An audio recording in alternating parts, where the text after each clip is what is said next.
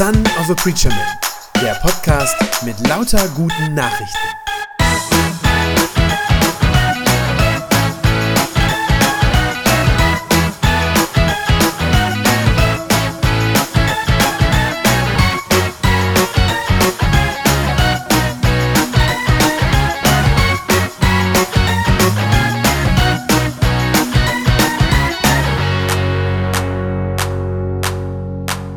Als Predigtext ist uns heute ein Abschnitt aus der Offenbarung, aus dem dritten Kapitel, aus dem Buch der Offenbarung aufgegeben. Und ich will gerne zum besseren Verständnis, bevor ich ihn uns lese, ein paar Takte dazu sagen, damit Sie ihn auch richtig einordnen können. Das letzte Buch der Bibel, also die Offenbarung, ist ja ein Buch, das voll ist von Visionen und von Bildern, Visionen und Bildern davon, was in der Zukunft geschehen wird, was Gott tun wird zum Ende der Welt hin und aber auch immer wieder an manchen Stellen Bilder und Visionen davon, was auch schon heute passiert, was auch schon Wirklichkeit ist. Lassen Sie uns da mitten hineintauchen in dieses, in dieses Kapitel, in dieses Buch hinein und sehen, was der Jünger Johannes, der dieses Buch geschrieben hat, in einer Vision zu sehen bekommt. Er darf nämlich, und das ist ein besonderes Vorrecht, das der Johannes bekommt, er darf einen Blick in den Himmel hineinwerfen.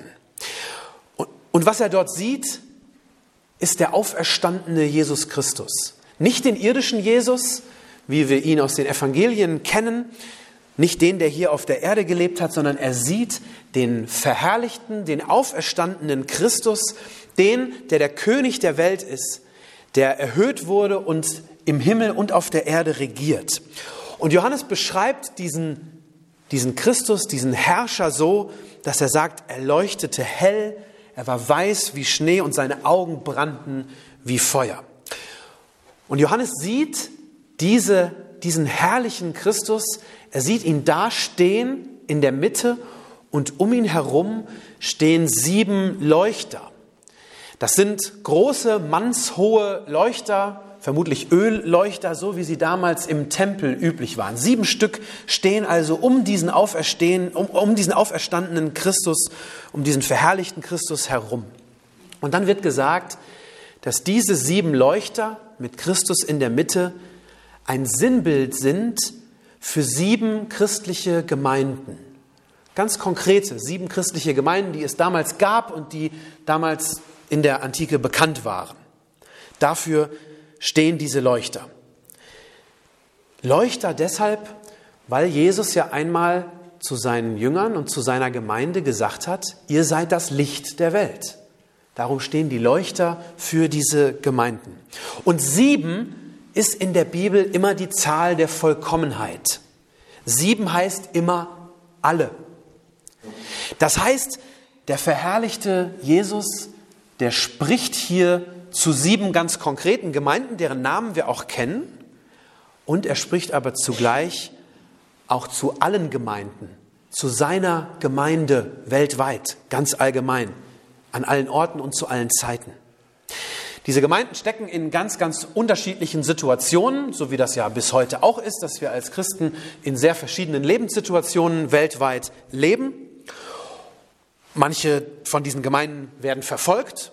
Dort im Buch der Offenbarung müssen mit Verfolgung leben. Andere bekämpfen ihr Lehren in ihren eigenen Reihen.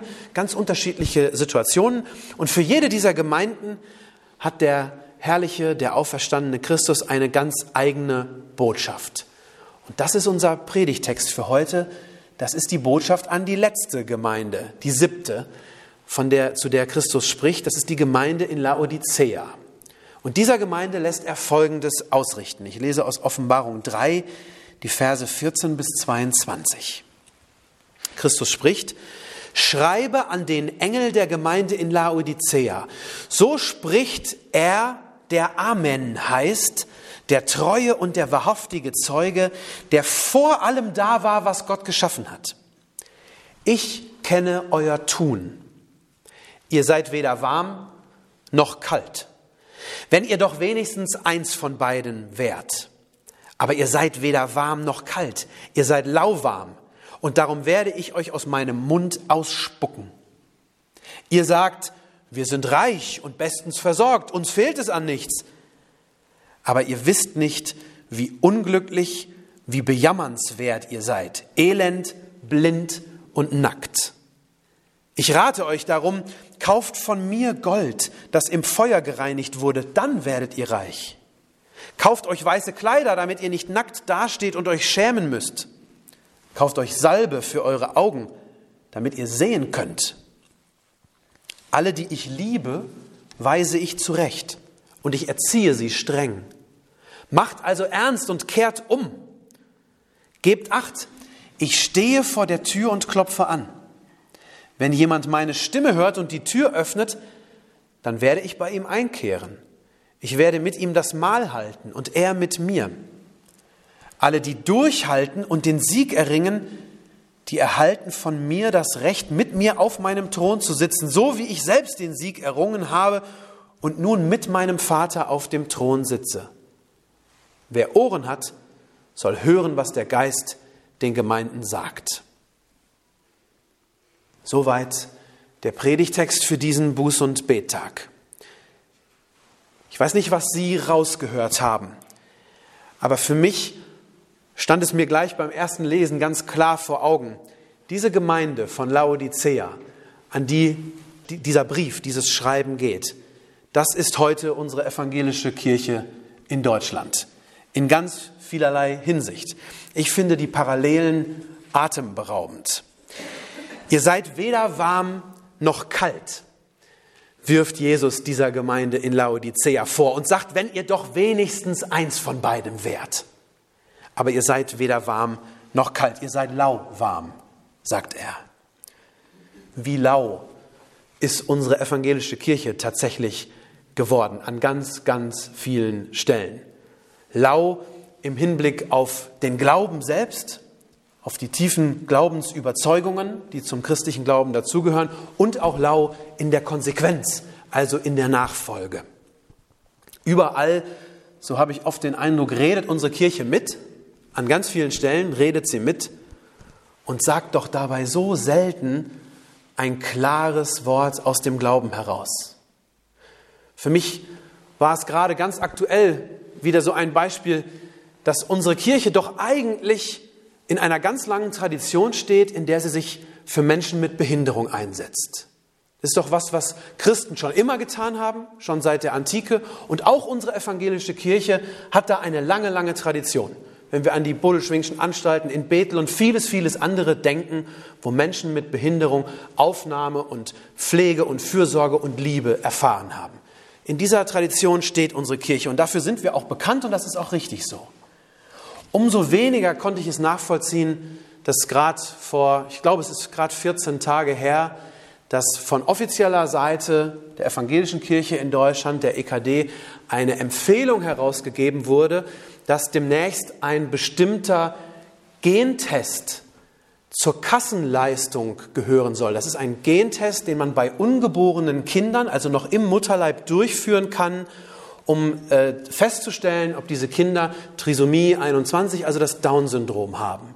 Es ist zuletzt auf der politischen Bühne darüber diskutiert worden, ob man diesen Test, den es schon länger gibt, aber ob man den jetzt sozusagen standardmäßig zum, zum normalen Standardprogramm der Krankenkassen machen soll. Und die evangelische Kirche hat dazu eine Stellungnahme herausgegeben und hat sich dafür ausgesprochen. Ich muss zugeben, dass ich das nicht verstehen kann, wenn man weiß, dass es schon heute so ist, dass 90 Prozent aller Kinder, wo man schon im Mutterleib Down-Syndrom feststellt, 90 Prozent von denen werden abgetrieben. Das ist so. Das kann man statistisch nachvollziehen. Das heißt, da passiert etwas und auch viele Behindertenverbände weisen schon lange darauf hin, da passiert etwas, das einer ganzen Gruppe von Menschen sozusagen die Existenz äh, verwehrt und entzogen wird. Ich habe vor Jahren schon in einem Schwangerschaftsratgeber, den meine Frau angeschafft hat, als wir das erste Kind erwarteten, habe ich schon in diesem Buch gelesen, dank der Möglichkeiten der modernen Medizin werden immer weniger Kinder mit Down-Syndrom geboren.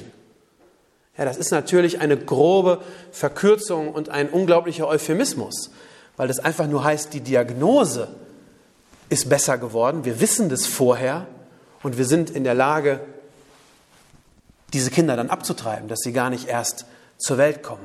Und ich kann nicht verstehen, wie eine Kirche, die sich das Recht auf Leben aller, auch für behinderte Menschen, die immer hochgehalten hat, dass jeder Mensch einen Wert hat, von Gott geliebt ist und in Gottes Augen wertvoll ist, jetzt sich dafür ausspricht, diesen Test flächendeckend einzuführen, sodass die Zahl der, der Kinder, die da erkannt werden mit diesem Syndrom, dass das einfach nur noch erhöht wird. Die Folgen, das äh, wissen alle, ist völlig klar, nämlich dass es noch weniger Menschen mit dieser Behinderung und mit dieser Besonderheit geben wird. Ich glaube, das ist ein Beispiel dafür, wo unsere Kirche lauwarm wird. Es ist lange nicht das einzige, aber es ist ein Beispiel, das gerade ganz aktuell ist. Lauwarm. Lauwarm, das heißt unentschieden und unklar. Genau das ist unsere evangelische Kirche, glaube ich, an sehr vielen Stellen. Die Kirche Jesu soll ein Licht in dieser dunklen Welt sein, ein strahlender Leuchter, so wie diese sieben Leuchter in der Vision des Johannes. Sie soll hell und klar leuchten in die Dunkelheit dieser Welt hinein. Und doch passiert es so oft, dass unsere Kirche mit ihrer Wankelmütigkeit und ihrer Unklarheit ihr eigenes Licht klein macht und es verdunkelt. Das Licht Jesu, in diesem speziellen Fall, den ich gerade genannt habe, das Licht Jesu für Menschen mit Behinderung. Das scheint dann nicht mehr hell und klar und deutlich, sondern höchstens noch dämmerig und schummrig ein bisschen. Und darum verabscheut Jesus es tatsächlich auch, wenn seine Kirche so unentschlossen in der Nachfolge ist. In Vers 16 sagt er, weil ihr lau seid, werde ich euch aus meinem Mund ausspucken. Das ist ein Zeichen von Abscheu, von Ekel darüber.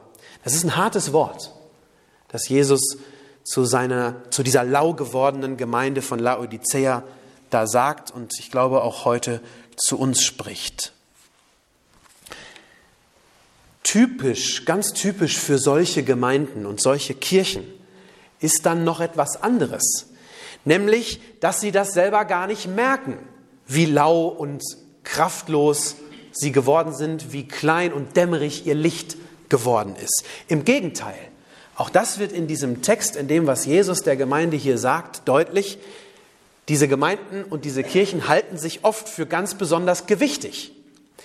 Jesus wirft der Gemeinde in Laodicea vor, Vers 17, ihr sagt, wir sind reich und bestens versorgt, uns fehlt es an nichts. Aber ihr wisst gar nicht, wie unglücklich und bejammernswert ihr seid, wie arm, wie blind und wie nackt. Ich glaube, auch das beschreibt die evangelische Kirche in Deutschland im Augenblick sehr gut. Wir halten uns als Kirche für reich. Und zwar gleich in mehrfacher Hinsicht. Zum einen natürlich ganz materiell, finanziell. Seit Jahren steigen die Kirchensteuern und was ja einerseits natürlich Grund zur Freude ist, verdunkelt aber auf der anderen Seite unsere eigene geistliche Schwachheit. Es überdeckt es sozusagen. Die Kirche ist dann aber oft auch stolz auf eine andere Art von Reichtum noch, nämlich darauf, dass sie einflussreich ist. Nicht mehr unbedingt in der Bevölkerung, da laufen uns die Mitglieder ja eher davon, nach allen Statistiken, die wir so haben. Aber politisch einflussreich ist die Kirche doch an vielen Stellen immer noch. Sie sitzt in vielen Gremien, Ethikkommissionen, in den Rundfunkräten und so weiter. Und Gerade Menschen, die in kirchenleitenden Funktionen tätig sind, Bischöfe, Präsides und so weiter, sind ja oft auf solchen Ebenen auch unterwegs. Das muss man sich klar machen. Sie treffen regelmäßig wichtige Politiker, sie tummeln sich auf denselben Empfängen und Veranstaltungen wie die Ministerpräsidenten und die Bundesminister und wie unsere Kanzlerin. Das heißt, kirchenleitende Menschen sind ununterbrochen auf diesem Level von gesellschaftspolitischem Einfluss unterwegs. Damit das klar ist, ich will das nicht per se verteufeln. Es ist nicht unbedingt etwas Schlechtes, dass unsere Kirche auch da Gehör findet. Und ich glaube, sie könnte das äh, zu vielem Guten nutzen, hat das ja auch an vielen Stellen schon getan. Das will ich nicht kleinreden. Aber nochmal, der finanzielle Reichtum und auch dieser Einflussreichtum, dieser politische Einflussreichtum verdecken unsere eigene Armut. Ihr wisst nicht, sagt Jesus, wie unglücklich und bejammernswert ihr seid, arm, blind und nackt. Diese Armut, von der Jesus spricht, das ist eine geistliche Armut, eine Glaubensarmut. Der evangelischen Kirche und ihren Vertretern, angefangen von Bischöfen bis hin zu manchem einfachen Dorfpfarrer, ist oft an vielen Stellen der einfache, schlichte Glaube, das schlichte Gottvertrauen abhanden gekommen. Natürlich gilt das längst nicht für alle. Ich will keine Verallgemeinerungen hier äh, äh, kundtun heute. Aber man sieht es immer wieder. Man kann das immer wieder nachlesen. Wir hatten in der evangelischen Kirche in den letzten 15 Jahren schon einen Superintendenten, der gesagt hat, wörtliches Zitat, ich glaube nicht, dass Jesus für unsere Sünden gestorben ist. Wir hatten in der evangelischen Kirche schon einen Propst im Norden von Deutschland, der einmal in einer Karfreitagspredigt den Satz gesagt hat, wörtliches Zitat, der Tod Jesu war nicht notwendig, damit Gott sich mit uns versöhnt und uns vergibt. Wir hatten in der evangelischen Kirche, in der Schweizer evangelischen Kirche in diesem Fall, schon einen bekannten und sehr beliebten Pfarrer, der bei seinen Beerdigungspredigten immer sagte, wörtliches Zitat, ob es ein Jenseits gibt und wie es beschaffen ist, das weiß ich nicht. Bei Beerdigungspredigten. Noch einmal, selbstverständlich trifft das nicht auf alle Pfarrer, längst nicht auf alle Pfarrer und Bischöfe zu. Aber es gibt doch leider noch viele, viele solcher Beispiele. Das ist es, glaube ich, was Jesus Armut und Blindheit nennt. Ihr seid geistlich blind, sagt er dieser Gemeinde. Ihr erkennt die wichtigsten Grundlagen des Glaubens nicht mehr. Und deshalb seid ihr auch glaubensarm geworden. Da helfen dann weder viel Geld noch das gesellschaftliche Ansehen. Eine Kirche, die so geistlich arm ist, die so wenig Vertrauen auf Jesus Christus hat, die hat dann ja auch gar nichts mehr, was sie noch weitergeben könnte. Sie glaubt dann eine wichtige Rolle in der Gesellschaft zu spielen, aber in Wahrheit ist sie bettelarm und hat den Menschen gar nichts mehr zu geben. Ich glaube, das Ergebnis können wir heute vielfach an der Situation unserer Kirche auch ablesen, weil wir geistlich oft und an vielen Stellen nichts mehr zu geben haben. Ich glaube, deswegen suchen Menschen bei uns auch geistlich gar nicht mehr nach irgendetwas. Man kann es ihnen am Ende ja gar nicht wirklich übel nehmen. Alles das ist frustrierend. Ich sage das ganz offen, es frustriert mich persönlich. Aber wie viel mehr muss es Jesus frustrieren? Wie viel mehr muss es ihn frustrieren, der seine Gemeinde als Leuchter, als Licht in diese Welt stellt? Wie frustrierend muss es für ihn sein, dass wir oft so wenig scheinen? Und dennoch, und das ist die gute Nachricht, die in diesem harten Gerichtswort drinsteckt, dennoch gibt er seine Kirche nicht auf. Trotz allem Unglauben, der in der Kirche herrscht, trotz aller Lauheit, obwohl wir arm und nackt sind und den Menschen nichts oder oft nichts zu bieten haben, obwohl wir nicht hell scheinen, so wie wir es eigentlich sollten, trotzdem gibt er seine Gemeinde nicht auf. Ich musste da denken an ein Versprechen, das Gott einmal durch den Mund des Propheten Jesaja gegeben hat. Jesaja 42, da heißt es, den glimmenden Docht wird er nicht auslöschen. Selbst wenn der helle Leuchter zum glimmenden Docht verkommen ist, er wird ihn nicht auslöschen. Jesus hat seine Gemeinde und unsere Kirche noch nicht aufgegeben. In seinen Augen sind wir noch nicht verloren, davon bin ich zutiefst überzeugt. Was haben wir für einen gnädigen und barmherzigen Herrn, der, obwohl wir selbstzufrieden sind und trotz dieser Lauheit und Glaubensschwäche, uns nicht vor die Hunde gehen lässt, sondern was tut er stattdessen? Er ruft uns zur Umkehr. Und das heißt, Umkehr ist auch möglich. Vers 19. Jesus sagt, alle, die ich liebe, die weise ich zurecht und ich erziehe sie streng. Macht also ernst und kehrt um. Es geschieht aus lauter Liebe wenn Jesus seiner Gemeinde zuruft, ihr seid bisher in die falsche Richtung gelaufen, jetzt dreht um und lauft endlich in die richtige. Aus Liebe sagt er das, weil er uns liebt, ruft Jesus seine Kirche zur Umkehr mit einem altmodischen Wort zur Buße. Zur Umkehr, das kann aber immer nur heißen, zurück zu ihm. In der Bibel, und das ist ganz wichtig für uns zu verstehen, gerade an diesem Buß- und Bettag heute, in der Bibel heißt Umkehr niemals, dass wir es von nun an aus eigener Kraft und alleine hinkriegen müssten, dass wir von nun an aus uns heraus alles richtig machen müssten, sondern Umkehr im biblischen Verständnis ist immer Umkehr hin zu Jesus, hin zur Kraftquelle unseres Glaubens, hin zum Ursprung unseres Glaubens. In Vers 18 sagt er dieses etwas rätselhafte Bild von dem, was wir uns kaufen sollen bei ihm, wo er auf einmal zum Händler wird. Da sagt er, ich rate euch, kauft von mir Gold, das im Feuer gereinigt wurde, dann werdet ihr reich.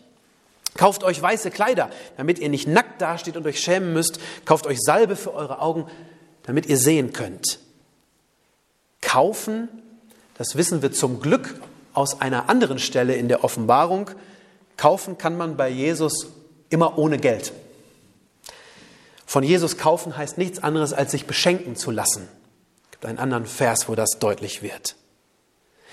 Das heißt, er gibt uns umsonst Augensalbe. Das ist ein Heilmittel, damit wir sehen und einsehen, dass, wie bedürftig wir sind, dass wir ihn tatsächlich brauchen als Grund unseres Glaubens. Und er schenkt uns einfach so das Gold des Glaubens, also den Schatz, den Schatz des Glaubens, also das, was wirklich reich, geistlich wirklich reich macht. Jesus hat das nämlich alles. Bei ihm gibt es das alles. Er hat alles, was wir brauchen, um Licht in der Finsternis sein zu können.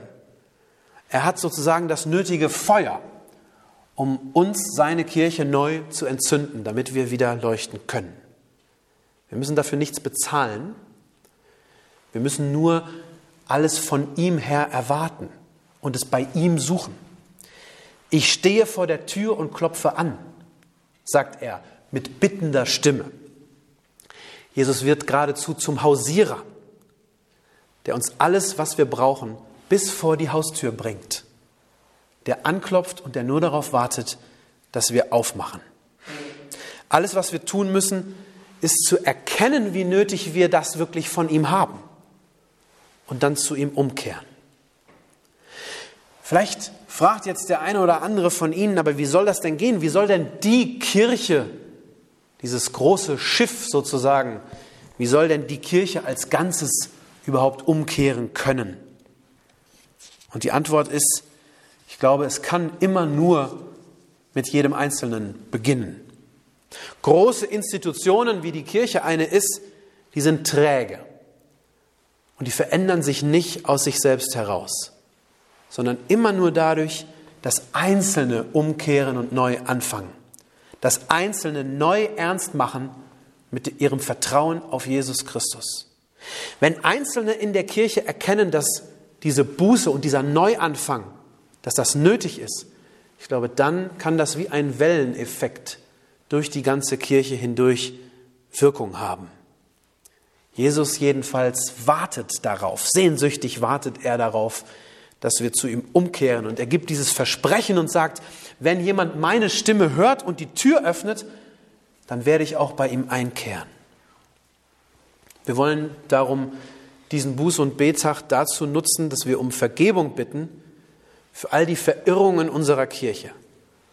Und wir wollen Jesus darum bitten, dass er uns ein neues Glaubensfeuer gibt, uns neu entzündet, jeden einzelnen von uns und dann auch die ganze Kirche in Deutschland. Amen.